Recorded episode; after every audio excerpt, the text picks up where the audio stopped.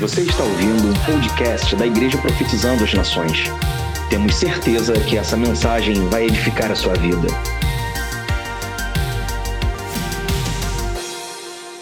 Em nome de Jesus. Amém. Efésios capítulo 5.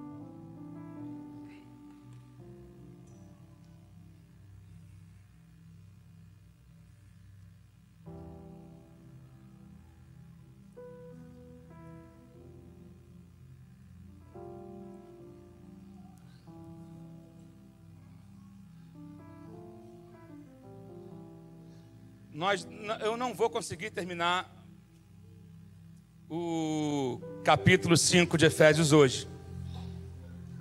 Porque é, dá muito caldo isso aqui, gente. Então nós vamos dividir em duas partes, ok? Nós vamos falar uma parte hoje, até o verso. Vou tentar até o verso 20. E na semana que vem a gente vai entrar na área dos deveres conjugais. Então, traga o seu marido, sua esposa, no domingo que vem, as famílias aqui. Nós vamos abordar, falar algo mais voltado para as famílias, para os casais, no domingo que vem. Hoje nós vamos falar da primeira parte aqui do capítulo 5 de Efésios, que dá um caldo bom, que diz assim: portanto, esse portanto aqui já nos remete a uma continuidade. Na verdade, o capítulo 4 de Efésios terminaria no, cap... no versículo 2 do capítulo 5, de acordo com os estudiosos, né? Mas aqui, quando a Bíblia, quando teve a divisão da Bíblia, os os líderes e os eruditos decidiram começar aqui desse portanto aqui o capítulo 5, mas esse portanto, ele dá uma ideia de continuidade. Isso é, por tudo que você ouviu aqui até aqui, porque você ouviu e ele vai tanto é que no último versículo do capítulo 4 ele vai dizer: "Sejam bondosos e compassivos uns para com os outros, perdoando-se mutuamente, assim como Deus os perdoou em Cristo". Portanto, aí ele vai dizer o quê? Sejam Sejam quê? Você está imitando quem? Imitadores de Deus como filhos amados. E vivam em amor como também Cristo nos amou e se entregou por nós como oferta e sacrifício de aroma agradável a Deus. Olha o verso 3, a chapa dá uma esquentada. Entre vós não deve haver nem sequer menção de imoralidade sexual como também de nenhuma espécie de impureza e de cobiça, pois essas coisas não são próprias para os santos. Não haja obscenidade, nem conversas tolas, nem gracejos imorais ou gracejos indecentes, que são inconvenientes, mas ao invés disso, ações de graças. Porque vocês podem estar certos disto: nenhum imoral, ou impuro, ou ganancioso, que é idólatra, tem herança no reino de Cristo e de Deus. Ninguém os engane com palavras tolas, pois é por causa dessas coisas que a ira de Deus vem sobre os que vivem na desobediência. Portanto, não participem com eles dessas coisas. Olha aí, rapaziada, veja, reveja suas conexões. Porque outrora vocês eram passado eram trevas. Nós éramos trevas. Amém? Você está no passado disso aí? Eram, vocês eram trevas, mas agora são luz no Senhor. Então, já que vocês são luz no Senhor, vivam como filhos da luz, pois o fruto da luz consiste em toda bondade, justiça e verdade Aprendam a discernir o que era agradável ao Senhor. Não participem das obras infrutíferas das trevas. Antes, exponham-nas à luz. Hum, porque aquilo que eles fazem em oculto, até mencionar é vergonhoso. Mas tudo que é exposto pela luz torna-se visível, pois a luz torna visíveis todas as coisas. Por isso é que foi dito: Desperta, ó tu que dormes, levanta-te dentre os mortos, e Cristo resplandecerá sobre ti. Tenham cuidado com a maneira como vocês vivem, que não seja como insensatos, mas como sábios, aproveitando ao máximo cada oportunidade. Ou em outras versões vai dizer sobre remir o tempo, usar bem o seu tempo, porque os dias são maus, portanto, não sejam insensatos, mas procurem compreender. Presta atenção nisso. Qual é a vontade do Senhor?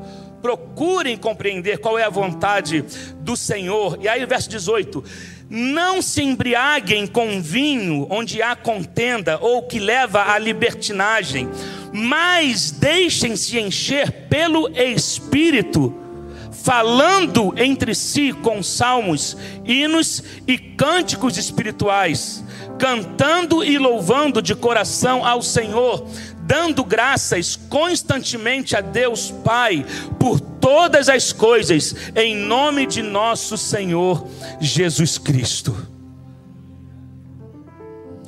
Pai, é o Teu Espírito Santo que nos revela toda a verdade. Deus, que o Senhor possa falar com a gente como o Senhor tem falado. Traga a revelação da Tua palavra. Que sejamos levados a ser verdadeiramente imitadores teus, Senhor. Porque foi para isso que o Senhor nos criou. Em nome de Jesus. Amém. Quando Paulo fala sobre nós nos tornarmos, eu não sei quantos são pais aqui.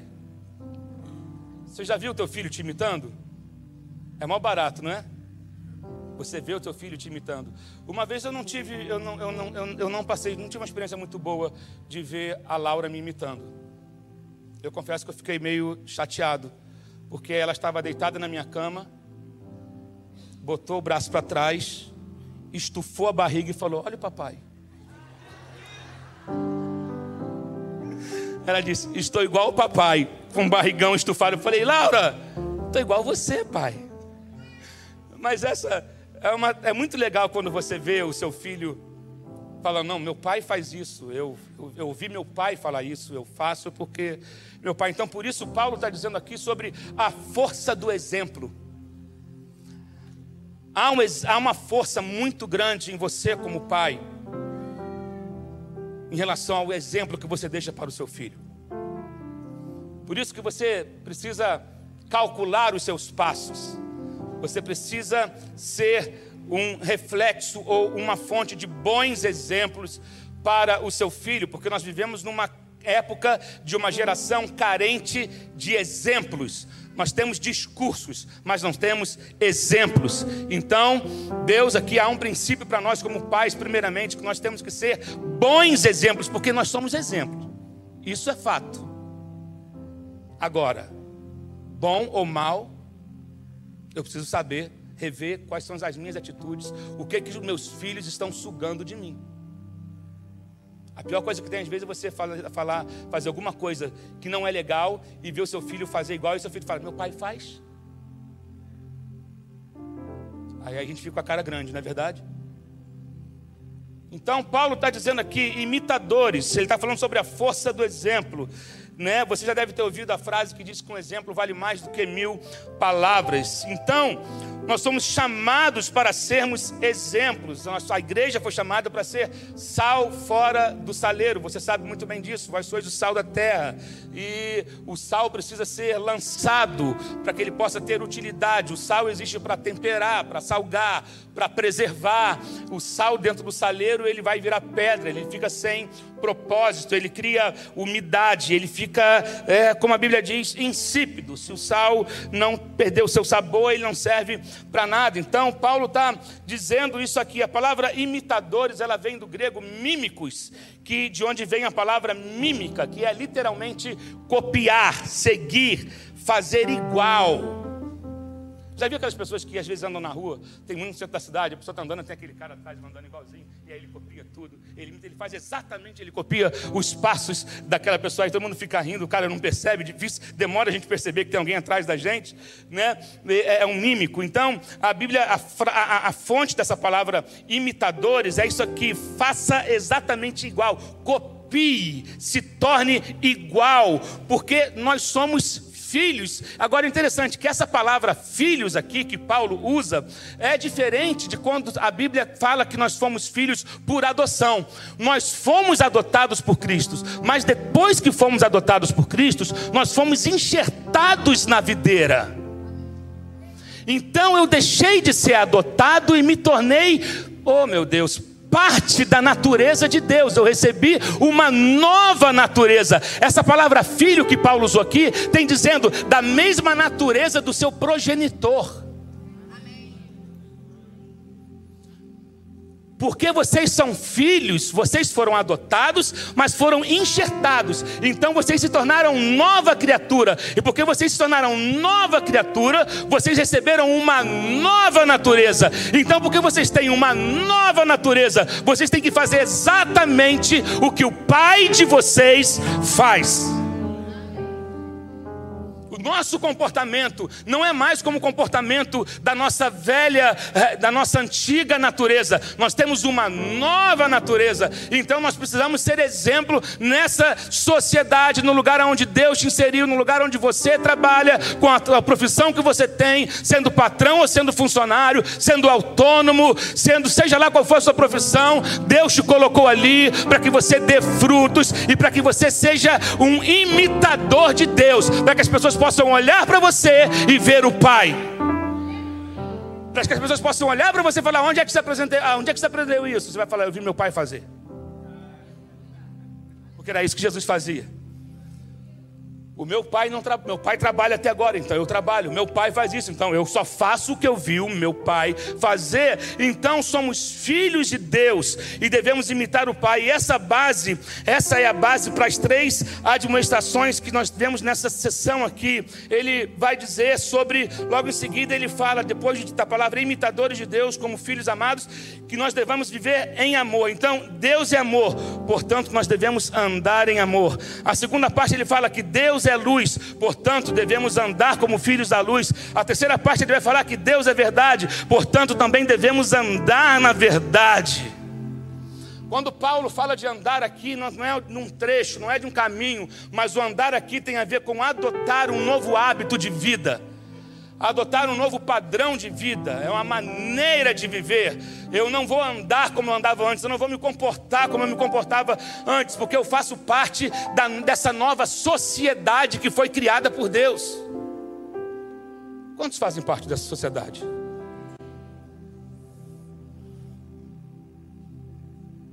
Andai, isso tem a ver com um estilo de vida, não é um período, não é por um tempo, não é quando eu venho à igreja não é simplesmente quando houver um culto ou uma reunião de oração, é 24 horas por dia, os sete dias da semana, andai imitando ao Pai, andai amando como Ele ama, andai na luz como Ele anda, andai na verdade como Ele anda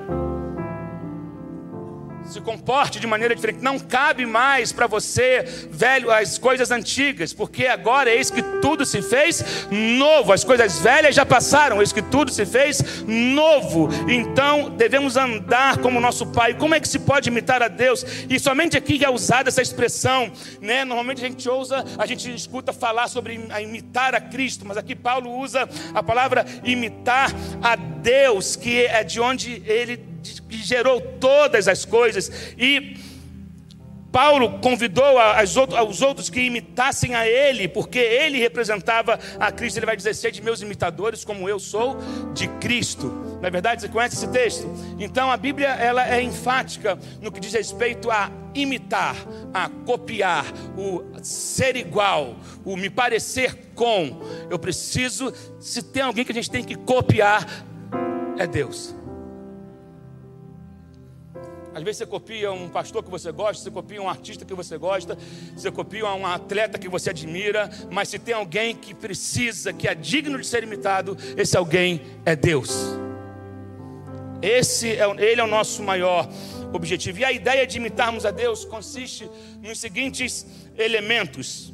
Nós devemos imitar o seu exemplo moral, cumprindo as suas exigências quanto à santidade. Em Mateus 5, 48 vai dizer o seguinte: Portanto, sejam perfeitos, como perfeito é o Pai celestial de vocês.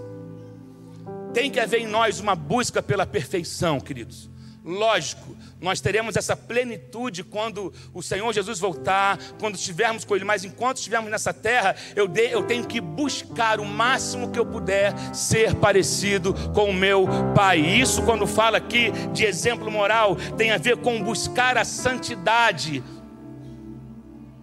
Bíblia fala: buscai a santificação, sem a qual ninguém verá a Deus. Santificação tem a ver com ação de se tornar santo. A gente, quando ouve a palavra santo na Bíblia, já imagina, já imagina logo, porque a Igreja Católica pegou e algumas, algumas pessoas que foram importantes e criaram uma imagem de barro e colocaram elas como santo, e é somente aqueles que é santo. Não, mas todos nós que nascemos de novo, que nos entregamos a Deus, somos santos. Porque a Bíblia fala assim: você é um santo. Cutuca o irmão do seu lado e fala: você é um santo. Mas não é você que recebe adoração. Você não é a fonte do milagre. Você não é a fonte do poder. Nós somos canais, mas eu fui santificado por Ele, justificado por Ele. Amém, queridos? Então eu sou uma nova criatura. Andai como santos, a Bíblia vai dizer, porque sejam perfeitos como vosso Pai celestial é. E quanto mais buscar a santidade, mais imitaremos a Deus em sua natureza moral. Precisamos de uma restauração moral na sociedade, porque está uma depravação total. Agora, alguma coisa está errada, porque as igrejas estão enchendo a cada dia mais, mas a imoralidade aumentando cada dia mais. Então tem gente seguindo o evangelho pirata. Tem muita gente seguindo o evangelho pirata, o evangelho da conveniência, o evangelho. Eles pegam parte, sabe quando você particiona o evangelho? Eu só quero aquilo que me é conveniente. Se eu estou em dificuldade, eu vou para pedir uma oração para eu sair do sufoco. Se eu me meti uma parada errada, eu vou lá pedir a Deus um livramento. Tal, mas quando o pacote todo, não, oh, querido, ou você quer tudo de Deus ou você não quer nada. Não vem achando que o evangelho é um supermercado onde você vai na prateleira e pega o que te é útil. O pacote é completo. Se tem algo que Deus não aceita reparticionar, é a santidade, é o compromisso, é o evangelho. Ou eu pego, carrego a cruz toda, ou eu não carrego. E não tem cruz de isopor, não tem cruz light, a cruz é pesada, é rude cruz, é madeira, não tem. Buscar a santificação. E assim a gente vai avançar nessa revolução moral que nós precisamos. Outra coisa, buscamos também suas virtudes espirituais positivas através do Espírito Santo. Gálatas 5, 22, 23 vai dizer: Mas o fruto do Espírito é amor, alegria, paz, paciência, amabilidade. Mais o que? Bondade, é que é a versão diferente. Fidelidade, mansidão tem um negócio aqui que é chapa, que é o difícil, o tal do domínio próprio. Eu sei que aqui ninguém tem problema com isso. Só do túnel para lá. Do túnel para cá, nós temos uma unção de paciência. Eu estou profetizando, amém. O irmão recebe e fala, amém, pastor. Depende de Deus estar tratando em você de amabilidade. Querido, veja bem. Quando a Bíblia vai falar aqui andar em amor, não está se referindo, referindo ao amor eros, que é de homem e mulher, não está se referindo ao filéu, que é de amizade, está se referindo ao ágape, que é o amor incondicional, é amar quem não merece é amar sem esperar nada em troca. O andar em amor que ele está falando é esse aqui. Não é amar quem está sorrindo para você, não é amar quem te dá um presente bonito. É, amar as pessoas que a gente gosta de conviver é fácil, mas o desafio, o nosso chamado para imitar a Deus é amar justamente aquelas pessoas que muitos outros torcem o nariz, atravessa a rua quando passa perto, sabe? Esse é o nosso chamado. É isso que vai nos tornar ser semelhantes a Deus. E por isso que nós precisamos deixar de ser clubinhos fechados, guetos fechados, rodinhas fechadas, onde só botam pessoas que, que são. Ah, meu Deus do céu, eu vou. O Evangelho não existe para isso. A igreja não foi chamada para isso. Como essa mensagem de, de, de, Efésios começou com a mensagem que eu preguei aqui há uns seis domingos atrás, falando sobre a eclésia, a igreja que Jesus sonhou. Que não é trancado dentro de um templo. Aqui a gente vem para ter comunhão, para se alegrar, receber ferramenta, ser restaurado, se humilhar, se arrepender, recebe recurso. Mas eu começo a ser igreja quando o culto diz amém e a porta abre. Começou. É quando o pastor diz amém que a parada esquenta. É quando o pastor diz amém que o negócio começa. Não é? Tem gente que quando termina o culto ele fala: acabou minha função de igreja, cumprir. Fui à igreja. Não, você recebeu a oração, a palavra, e quando o pastor diz amém, você pega tudo e fala: agora eu começo a colocar em prática. Pois é. Amém, queridos? Assim, nós vamos alcançar uma maturidade espiritual, sair da posição de bebês, de meninos. O, o menino que tem a ver com, as, com atitudes infantis, como eu já disse, é feio ver, ver adulto se comportando como adolescente, não é? Você já passou por isso? De ver cara de 50 anos querer se comportar como de 15? E mulher também parece que não viveu a fase, né? Pulou a fase e quer voltar para uma fase que não viveu. Né? Deus quer que nós alcancemos uma maturidade. Tem gente que está 30 anos na igreja, mas não amadureceu. Tem gente que está 20 anos na igreja, mas ainda é um adolescente espiritual. E Deus quer que você alcance uma maturidade. Você está pedindo, você vibra com, a com uma revelação, quando alguém fala uma palavra forte que você nunca ouviu, aí foi impactante, mas aí se se fosse no dia de hoje, Paulo faria, falaria o seguinte: você está querendo o filé, você precisa voltar para o leite.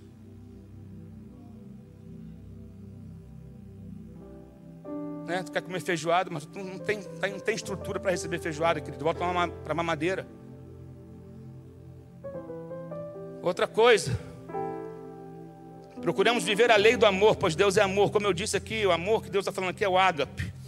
O amor é a prova da espiritualidade, e o amor é implantado em nós quando nascemos de novo. Deixa eu falar uma coisa aqui: amor não é um dom.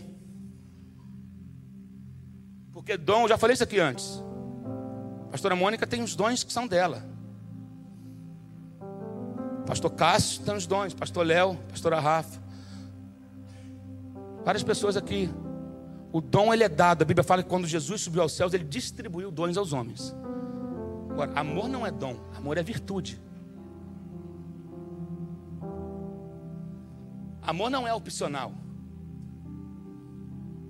Andar em amor, porque Deus é amor. E a Bíblia vai dizer o seguinte: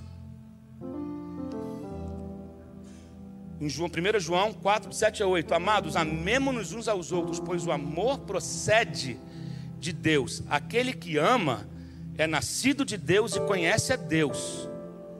Quem não ama não conhece a Deus, porque Deus é amor. Como eu já disse, que eu, eu ouvi o pastor Craig Rochelle falar sobre isso. Amor não é o que Deus dá, amor é o que Deus é. Deus não dá amor, Deus é amor. Então, nosso chamado primordial, primeiro é para amar. Como nós como eu falei alguns dias aqui, os dois pilares do ministério de Jesus eram o amor e a verdade. Às vezes nós só queremos a verdade e excluímos o amor. A verdade sem amor não adianta nada. Mas um amor com a verdade muda destinos. Posso ouvir um amém aqui? Porque às vezes você quer empurrar a verdade goela abaixo. E até, até a, a verdade é até a verdade, mas ela está sem amor, então não produz efeito. Jesus primeiro amava, depois ele confrontava. Só que ele chegava com tanto amor que até o que estava errado em alguém, a pessoa era constrangida a mudar. Ela falava: não posso, é impossível andar com ele e continuar do mesmo jeito. É impossível, ele me amou de tal maneira, eu me senti tão amada por ele que eu estou constrangido a mudar. E esse chamado é para nós também. Eu te pergunto, como é que o pecador se sente do seu lado? Você torce o nariz? Porque veja bem, que tá, essa carta aqui, ele está destinada a uma igreja. Está falando aqui para pessoas que tinham afirmado que nasceram de novo. Amém? Agora, o não crente que convive com você, como ele se sente do seu lado? Você já parou para pensar sobre isso? Se ele se sente excluído ou se ele se sente acolhido? Porque tem gente também que acha que cara que, carranca é sinônimo de santidade. Não, meu irmão. Cara fechada não é sinônimo de santidade, não. E o Verbo se fez carne e habitou cheio de, entre vós, cheio de graça e de verdade. Jesus tinha graça. O pecador chegava perto dele, era constrangido a mudar. Jesus tinha exalava amor, e esse é o nosso chamado para andarmos em amor. Deus amou de tal maneira que deu o melhor que ele tinha. Sabe? Se eu amar aqueles que estão ao meu redor, eu estarei sendo um imitador de Deus. Se eu der o que há de melhor em mim, para aqueles que estão ao meu redor, eu estarei sendo como Deus é. Deus deu o que Ele tinha de melhor. Outra coisa, imitemos a Deus mediante afinidade com Sua própria natureza, conforme vamos sendo transformados segundo a imagem do Filho, vamos nos tornando filhos semelhante a Ele, compartilhando em algo de Sua natureza e de seus atributos. Naturalmente o imitaremos. Lá em Efésios 3,19 vai dizer isso. E conhecer o amor de Cristo que excede todo conhecimento, para que vocês sejam cheios de toda a plenitude de Deus. Agora, quem é que nos capacita a isso tudo? É o Espírito Santo. Só é possível viver isso, só é possível dar frutos se eu tiver eh, uma vida cheia do Espírito Santo e permitir que Ele opere em mim, para que Ele possa operar através de mim. Então eu devo viver uma vida de acordo com a lei do Espírito e permitir que Ele me transforme. O Filho de Deus é nosso supremo exemplo. Se imitarmos automaticamente o Filho, imitaremos o Pai. Se eu olhar para Jesus como exemplo, eu vou estar imitando o Pai, porque o Filho era o Pai. O Pai e o Filho são um. Posso ouvir um amém aqui? O Pai e o Filho são um. Então eu tenho que ter, procurar viver essa vida ser como ele é, ser um reflexo. Lá em Coríntios vai dizer: Mas todos nós, com o rosto descobertos, vamos refletindo a glória do Pai, vamos sendo transformados. E aí eu passo a refletir a glória de Deus. E antes ele vai dizer: Não somos como Moisés, que cobria o véu, que é o rosto com o véu, para que o povo não visse o fim daquilo que se desvanecia. Antes nós descobrimos o nosso rosto, para que eles possam ver o reflexo da glória de Deus em nós. Eu quero te perguntar: você é aquele que cobre o rosto ou que descobre o rosto? Cobre o rosto, o rosto, quem tem vergonha de saber que teve um dia e que não tem mais.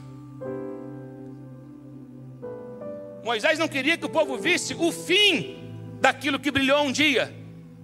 Porque teve uma época que as pessoas não podiam olhar para o rosto de Moisés de tanta glória, mas aquilo estava acabando porque era transitório, mas veio algo que é permanente sobre nós. Então nós não somos a geração que cobre o rosto, pelo contrário, nós somos a geração que tira o véu, mas precisa haver glória em nós. Eu vou refletir o que? Vamos ser chamados para refletir a Deus. Meu Deus para imitarmos a Deus nesse amor, eu também tenho que estar disposto a sofrer. Hum, é. Sofrer, colocar a carne no lugar, não reagir como eu reagia antes. Amém, queridos? Isso mostra que eu nasci de novo. É como eu me comporto diante dos desafios da vida, como quando eu me comporto quando fazem alguma injustiça contra mim, ou quando tramam contra mim. E às vezes a nossa carne e as vozes externas começam, se eu fosse você fazia isso, se eu fosse você fazia aquilo. Já passou por isso, né? Se eu fosse você, eu não passar barato. Se eu fosse você, eu não sei o que. Se eu fosse você, olha, o diabo tem um monte de gente para botar ao teu redor falando se eu fosse você.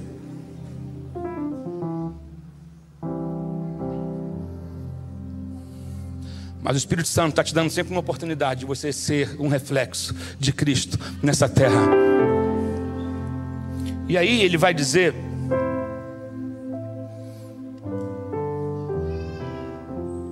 Isso, a vida com Deus ela é progressiva.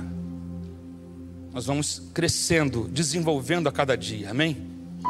Desenvolvendo a cada dia. Ninguém chega no seu ápice. A vida com Deus ela vai de fé em fé, de glória em glória. E aí, Paulo entra falando aqui, no verso 3, isso tudo está falando só entre o verso 1 e o verso 2, gente. O livro de Efésios, ele dá um caldo muito grande, já são 10 para meio-dia. E eu nem cheguei onde eu queria chegar.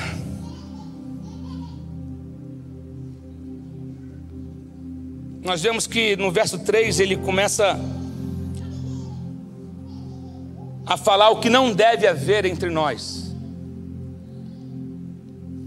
O que não deve haver entre nós. Nós vemos sobre o exemplo do amor no verso 1 e 2, mas depois nós vemos aqui uma sobre uma perversão do amor que o mundo tenta fazer hoje é pegar o que Deus criou e distorcer. Esse sempre foi o propósito do diabo: é pegar o que Deus fez e distorcer, promover distorções, trazer dúvida.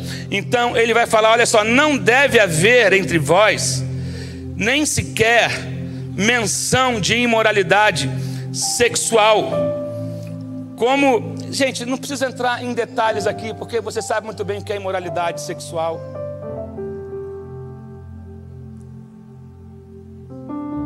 Né? Você sabe muito bem, e Deus sabe também, o que você faz, os lugares que você frequenta, os sites que você acessa, as conversas que você tem no seu WhatsApp. Você pode esconder de todo mundo, mas você não esconde de Deus. Não adianta depois vir aqui para o culto levantar a mão e pedir oração, porque a tua oração, oração não passa do teto. Porque é o que você faz fora que valida o que você faz dentro. É como você vive fora que valida o que você faz dentro. Então ele vai falar: não deve nem haver sequer imoralidade sexual, como também de nenhuma espécie de impureza e de cobiça, desejo desenfreado, sabe? Como animais, pois essas coisas não são próprias para para quem? Para quem? Os santos. Não haja obscenidade, sabe as piadinhas indecentes que você gosta de contar ou gosta de ouvir? Aquelas conversinhas fiadas de café no horário do trabalho, ou nas reuniões do amigo, às vezes, eu como homem, às vezes tenho vergonha de certas reuniões de homens porque não tem outro assunto, só fala palavrão, impureza, imoralidade, são cabeças ocas, parece que não tem outro assunto, não consegue falar de coisas sadias. Meu irmão, expulsa essas conversas dos teus lábios, expulsa, muda o teu linguajar, muda o teu comportamento. Ser homem não significa ter uma, um linguajar cheio de palavrão, ter homem significa ter postura, compostura, ser referência, ter elegância, saber falar. Você pode ter nascido macho, mas um homem ele é formado. Ter nascido macho não significa que você é homem. O homem se forma. O homem tem que ter referência e ser referência. Não é só ter um negócio pendurado nas pernas.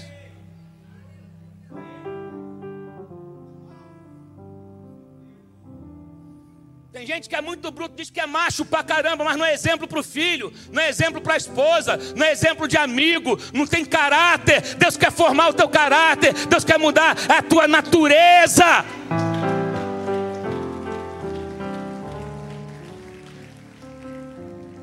Não haja entre vós isso, obscenidade, nem conversas tolas. Quais são as suas conversas? Nem gracejos imorais, gracejos indecentes comentário ridículo, comentários fúteis, indecentes. Você sabe o que é isso? Eu não vou entrar mais em detalhe, não. Está aqui, gente. O Efésios é o manual do cristão. Aí ele fala, são conversas tolas. Essas conversas edificam. A Bíblia fala que a gente deve falar para edificar. Aqui, não tenha vergonha de se no meio de uma conversinha de trabalho surgir imoralidade, você dá as costas e sair, não. Isso mostra o quanto homem você é. Não tenha vergonha de sair de um grupo de WhatsApp, porque estão mandando vídeos pornográficos, ou piadinhas, ou e você de repente, galera, tô fora, valeu, um abraço. Isso mostra que você é homem. Tem muita gente preocupada só em ser macho. Deus quer que você seja homem. Para ser homem no mundo de hoje tem que ter coragem. Porque estão tentando acabar com a masculinidade, acabar com a paternidade. Mas Deus está levantando homens comprometidos. Amém? Cheios do Espírito Santo de Deus. Eu quero que os homens dêem glória a Deus aqui nessa manhã. Meu Deus do céu. Hum. Aí ele vai dizer gracejos imorais que são inconvenientes, mas ao invés disso, ações de graças. Muda o teu linguajar, em vez de ficar falando piada indecente, falando mal dos outros, criticando tudo, começa a dar graças a Deus, que haja ações de graças nos teus lábios. Dê graças a Deus pela tua casa, graças a Deus pelo teu trabalho, graças a Deus pelos teus amigos, graças a Deus porque você tem o que comer, o que vestir. Graças a Deus, graças a Deus. Aprenda a dar graça, acorda dando graças a Deus. Vai trabalho dando graças a Deus. Tem muita gente que queria ter um trabalho que você tem. Dê graças a Deus.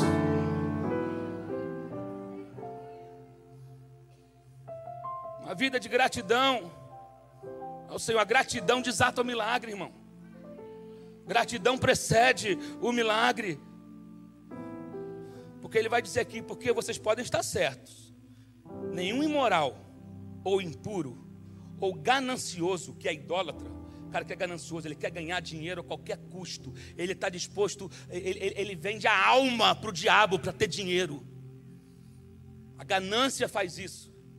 Ganância nunca faz a pessoa, faz com que a pessoa nunca fique satisfeita com o que tem. Ela sempre quer mais, quer mais, quer mais, quer mais, quer mais. É uma sanguessuga, quer mais, mais e mais e mais. E para isso ele, ele não está preocupado se ele perde a esposa, se ele perde a família, se ele perde filho, se ele perde o caráter, se ele perde noite de sono, se ele perde saúde. Aí ele está juntando mais, mais, mais. Nunca é suficiente. Daqui a pouco vem a doença, prum, bota o cara na cama, acaba em uma semana.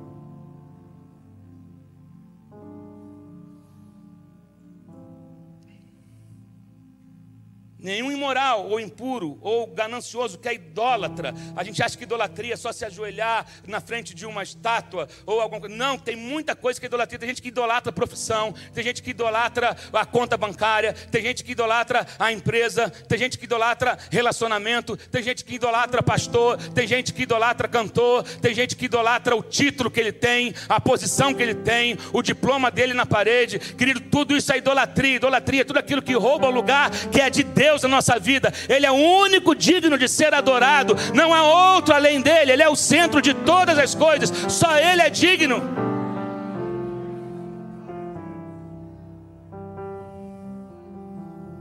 Essas pessoas, o imoral, o impuro, o ganancioso, o que é idólatra, nenhum deles tem herança no reino de Deus, no reino de Cristo de Deus. Aí preste atenção, ninguém os engane com palavras tolas.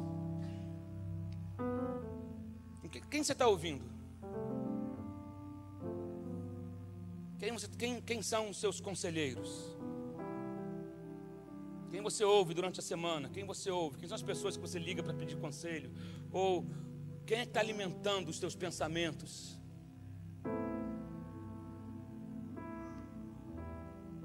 Se ficar ouvindo gente tola, tu vai se tornar um tolo.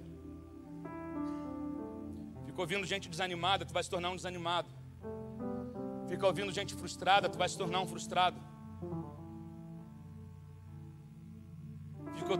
Fica, ouvindo gente que só sabe criticar, tu vai se tornar um crítico. E aí um, um, uma pessoa amarga. Impossível de conviver com qualquer outra pessoa, porque ninguém presta. O mundo é tão bom que era só para você, ninguém mais poderia existir, porque ninguém presta. Tem gente que chegou num ponto onde ninguém presta aí se torna amarga. Fica ouvindo porque dá conversa, dá ouvido a pessoas tolas, a conversas tolas que não acrescentam em nada a tua vida. Ninguém os engane com palavras tolas. Cuidado com gente que chega perto de você. Com, querido, eu sempre digo: o diabo não chega de chifre, de capa vermelha e tridente na mão. Ele chega com proposta de dinheiro fácil. Ele chega com proposta de um bom negócio, tem um esquema. Aí tem gente que chega, nossa, conheci uma pessoa que falou que se eu fizesse, eu vou ganhar tanto, vou não sei o que. Cuidado, querido, que dinheiro se ganha trabalhando. Sério, trabalho sério. É, é assim que se ganha, que se ganha. Cuidado com propostas, cuidado, cuidado, que às vezes está sendo enganado e não está percebendo. Outra coisa, se não há concordância entre marido e mulher, não faça. Homem, pior coisa que tem para o homem é ouvir da mulher é o seguinte: eu te avisei. É ou não é verdade, Juninho? Quando a mulher fala, eu te disse, não fala nada. Não, depois que já aconteceu, e que aí vocês falam, eu te avisei. Mas no fundo a gente estava assim, não estava certo. Ninguém vos engane. Mulheres são astutas. Então, marido, se a tua mulher acendeu uma luz vermelha, para para ouvir. Você não sabe tudo. Ela sabe muito mais que você. Estou dando moral para a mulher, porque é verdade. Eu estou falando do que eu sei, querido. Fala comigo.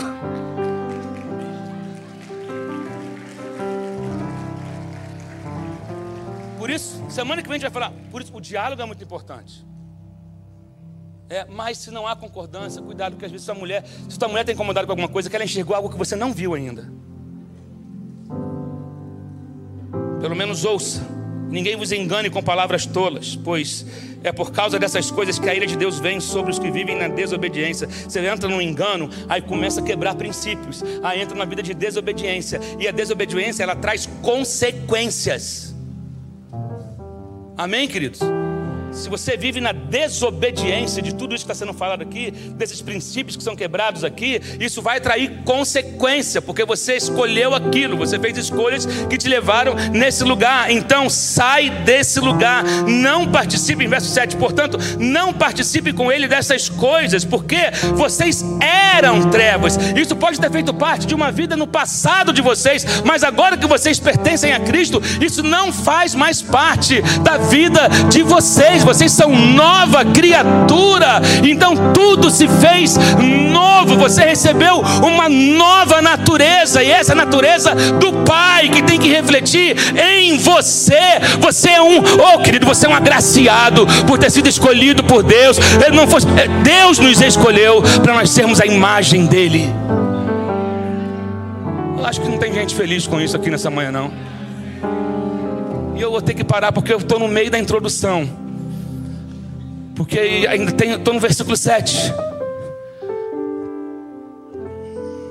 Queria tanto continuar, mas não vou continuar. Porque senão fazer as coisas com pressa também não dá. Não participem com ele dessas coisas, porque vocês eram trevas, mas agora vocês são luz no Senhor. Então vivam como filhos da luz. Pois o fruto da luz consiste em toda bondade, justiça e verdade e aprendam a discernir o que é agradável ao Senhor.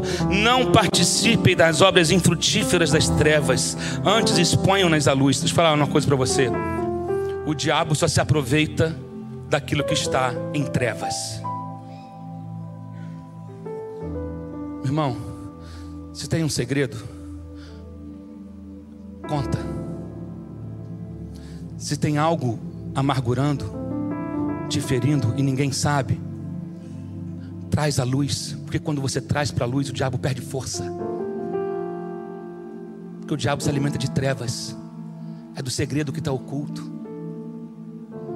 Ninguém pode saber de repente, mas você sabe, e você está sendo consumido por dentro, e a, a tua libertação depende de uma decisão sua, o trazer para a luz quando eu falo trazer para a luz, não tem só, às vezes tem feridas, decepções que você carrega dentro de você que você nunca abriu para ninguém e isso consome você.